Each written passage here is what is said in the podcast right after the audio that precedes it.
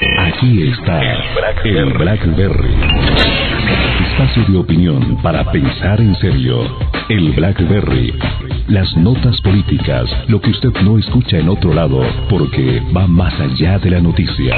El Blackberry con Héctor Aurelio Rodríguez. El aval para Disnilena Cabezas en el Partido de Unidad Nacional no sorprende a nadie. Era algo perfectamente predecible y aunque encontró férrea oposición en el propio ex senador Iragorri, hay que entender que esto se origina solamente en causas de conveniencia para lo que han sido las tradicionales alianzas que ha tramitado el dirigente. Por lo demás, no encontramos otro representante de la U que pudiera acometer ese encargo con justicia y con decoro. Bienvenida a la definición entre los dirigentes y militantes, toda vez que ella ayuda a despejar el camino de las decisiones fundamentales para los payaneses. El nuevo candidato a la alcaldía de Popayán, Huerna y Cuervo, quien entrega a la ciudadanía la posibilidad de elegir un alcalde que abrigue en su propuesta la cultura ciudadana como arma fundamental para enfrentar los más álgidos problemas que hoy acosan nuestra urbe, ha hecho uso de ese derecho fundamental para concitar a los patojos a una reflexión y una toma de decisiones electorales que busquen en lo esencial quitar las enormes talanqueras que la politiquería ha establecido alrededor del aparato administrativo municipal. Saludamos esta nueva opción que enriquece el debate que culmina en octubre y que, a no dudarlo, no culminará con la elección de un nuevo alcalde en tanto no se demuestre que efectivamente sus juicios sobre la crisis son atinados.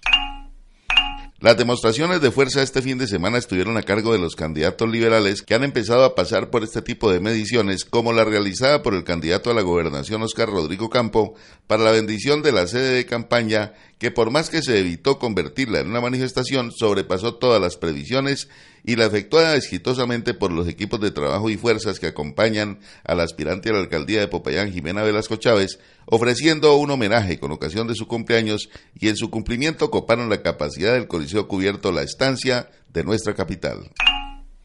Seguimos recibiendo apoyo de nuestros amigos del barrio Aidalucía. Esta vez compartimos una entretenida noche en la que ratificamos nuestro compromiso por hacer del Cauca un departamento con desarrollo social y económico porque yo soy Cauca, nosotros somos Cauca. Con esta frase, el candidato a la gobernación Ferney Silva Hidrobo da cuenta de su propósito de seguir adelante con su aspiración electoral y envía un mensaje que no pretende abandonar su lucha mientras haya activistas convencidos de la bondad de su propuesta. El candidato del Partido Conservador José Guillermo Maya ha dicho que esta semana presentará oficialmente su candidatura y el cuadro de dirigentes que conformarán su equipo de trabajo, que tendrá la difícil labor de hacer que las cosas funcionen en su campaña. Maya llega con la bendición del directorio municipal de su colectividad más allá del formalismo que representa y ostenta la convicción sensata de sus correligionarios de que tienen con qué luchar por mantener el poder local, haciéndose a la apropiación de las obras del alcalde Fuentes como un legado político para los azules.